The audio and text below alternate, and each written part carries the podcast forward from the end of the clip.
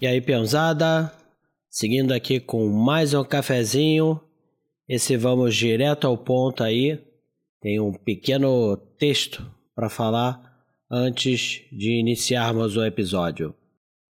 Você gostaria de diminuir consideravelmente seus custos com pesquisa, computadores, pessoas, ficar desembolsando capital para colocar na sua empresa, reduzir 15% ou quem sabe até 3%. Os custos dos bens e serviços que sua empresa contrata de fornecedores estão de acordo com o que você gostaria ou acha que pode melhorar, pode ser menor? Saber quanto cada cliente pagaria pelo maior preço possível? Estimular seus funcionários a maximizar os lucros da empresa? Conseguir um aumento significativo de eficiência na sua equipe de vendas? Dobrar os lucros da sua empresa em seis meses ou menos? Então, Dobre seus lucros é o livro perfeito. Bob Pfeiffer ou Pfeiffer mostra como maximizar seus lucros em etapas fáceis de aplicar na sua empresa. Bom, o que, que eu tenho para contar para vocês? Esse livro é Dobre seus lucros. E como o episódio central aí foi os cinco best-sellers que você não precisa ler, eu resolvi trazer no cafezinho um livro que teve uma relevância muito grande para mim nos negócios. E eu nem dei muito nada para ele, eu estava no aeroporto com voo atrasado e fui na livraria, aí vi o livro e falei: "Ah, quer saber, vou olhar quanto é esse livro aqui no no celular, né, comprando pela pela loja da Apple". E aí vi ali, putz, estava bem mais barato, comprei e realmente meu voo estava bastante atrasado, cerca de 4 a 5 horas atrasado. E aí eu resolvi comprar o livro e fiquei lendo, mas eu foi uma leitura que eu não dava tanto por ela. Dobre seus lucros de Bob Pfeiffer ou Bob Pfeiffer, eu realmente não sei como se pronuncia. E ele teve muita relevância nos negócios para mim. É, eu aprendi certas coisas muito importantes que os seus lucros eles podem ser maximizados se você ficar muito atento e as despesas, mas não é só as despesas novas que você faz, aquelas despesas recorrentes, como serviços que são é, de fornecedores prestados mensalmente para você, para sua empresa, podem e devem ser negociados. E foi isso que eu fiz ao, ao desembarcar na cidade de Florianópolis, aí onde era a minha empresa, que é uma escola, né? na época.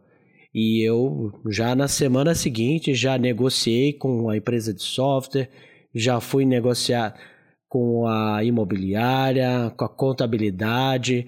Eu só realmente não fiz movimentos com as pessoas, ou seja, os funcionários, os professores. Isso eu não negociei valores. Mas tudo aquilo que eu podia negociar, eu fui. E, e isso deu é, metade de caixa de um mês inteiro, né?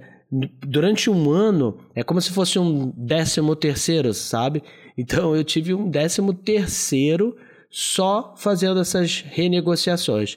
Teve outra coisa também, eu parti para cima com vontade da inadimplência, mas não aquele aluno que estava inadimplente e estava ali estudando, aquele que já tinha abandonado a escola e não tinha feito o distrato, né? não tinha feito o cancelamento do contrato e eu é, é, coloquei em empresa especializada em cobrança, ainda extrajudicial, e depois fui para o judicial e aquilo começou a se transformar numa fonte de receita, de renda, de lucro.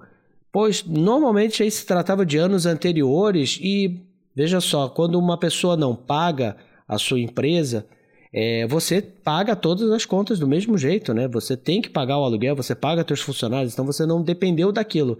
Então, se você recebe aquilo depois de um certo período de tempo, no caso eu fiz uma avaliação de um ano, aquilo passa a entrar limpo, né? Como lucro. E, em particular, né? Esse livro teve uma importância muito grande na gestão financeira da pandemia. Veja assim, quando foi colocado o lockdown, e aí faço um parênteses aqui, a, a, a questão política foi, na minha avaliação, foi um desastre completo, porque é, ficou uma discussão política e nessa brincadeira as, as escolas viraram tema político né, e não sanitário e ficou fechado um ano a escola. E a escola era uma escola de estética, massoterapia, né, enfermagem, dentro da área de saúde, beleza? Onde as pessoas são sinestésicas, querem fazer aulas presenciais e não aulas online.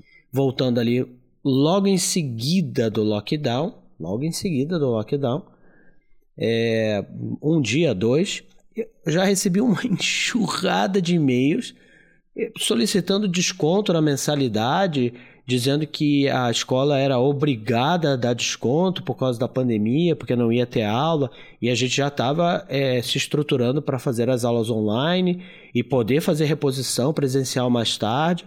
E eu olhei aquilo, e aí o, aconselho a lerem o livro para entender também por que, que eu cheguei a essa conclusão, né, pela leitura do livro.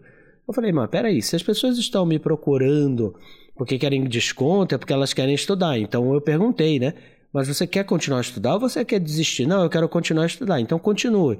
E não se preocupa. Se você estiver desempregado por causa da pandemia ou não tiver condições agora né, de, de pagar, não paga. A gente continua, é, continua estudando, por favor. A gente vai continuar ofertando o mesmo serviço. E quando as coisas normalizarem, a gente conversa e vê como é que a gente faz para retomar. Então, acho que foi bem claro. Mas mesmo assim, é, teve um número alto, assim, cerca de 60% dos alunos exigindo e querendo que tivesse sido feito descontos, porque as aulas estavam sendo online e tal. E aí eu conversei com outro proprietário de outra escola, né, na mesma área, de outra cidade e ele me perguntou, né? Você está dando desconto para os alunos? Eu falei, hum, não. Ah, aqui eu dei geral para todo mundo, né? Dei lá 50% de desconto na mensalidade. Eu falei, bom, mas aí você deu desconto na mensalidade até para quem é, nem está insatisfeito ou aquele, aquela pessoa que pode pagar, né? Então eu fui muito claro com, olha, eu preciso que vocês paguem a mensalidade cheia, porque senão a escola fecha, entendeu? Senão a escola vai falir, porque o meu aluguel continuou igual, é, eu acabei conseguindo negociar o aluguel também, né? Mas ele teoricamente continuaria igual, mas os funcionários continuaram igual, professores continuaram igual, ou seja, a maior parte, o grosso das despesas não, não teve alívio. Impostos continuaram iguais, os tributos em geral, né, continuaram Exatamente. Ah, pode prorrogar, mas tinha que pagar lá na frente também. Então, é, fui taxado como muito duro o que eu fiz, né? De é, não dar nenhum desconto é, dentro das mensalidades, das parcelas dos alunos. E disse, ó, oh, preciso que você pague. E aí, aquele volume começou a cair, as pessoas começaram a pagar. E aquelas pessoas que realmente estavam com dificuldade financeira a gente é, não fez nenhum tipo de cobrança. A pessoa começava, a de, em determinado momento, até mostrar certa preocupação, porque a pandemia nunca acabava, né? E a gente, não, continua estudando, fica tranquilo. Quando, quando normalizar, a gente senta e conversa. E aí, três meses depois que voltaram as aulas, aquelas pessoas que não tinham feito pagamentos, a gente chamou e falou: bom, e aí, vamos acertar? E a maioria dos casos foi: olha, você começa daqui. Né? Então, todo esse tempo aí você esquece e aí você volta lá da onde parou. Então você tinha pago quatro mensalidades, você passa a pagar agora a partir é, desse, dessa retomada a quinta. Então, assim, é, esse livro, esse Dobre Seus Lucros, o que no início do episódio eu contei ali é o. Como é que eu posso falar? É a, é a sinopse dele, né? Quando que você vai ler lá na Amazon. É, ele teve uma relevância muito grande. E nem, assim, se você tem interesse nisso, vale muito a pena a leitura. Agora, mesmo que você não tenha interesse nesse livro, fica aqui um, um recado, né?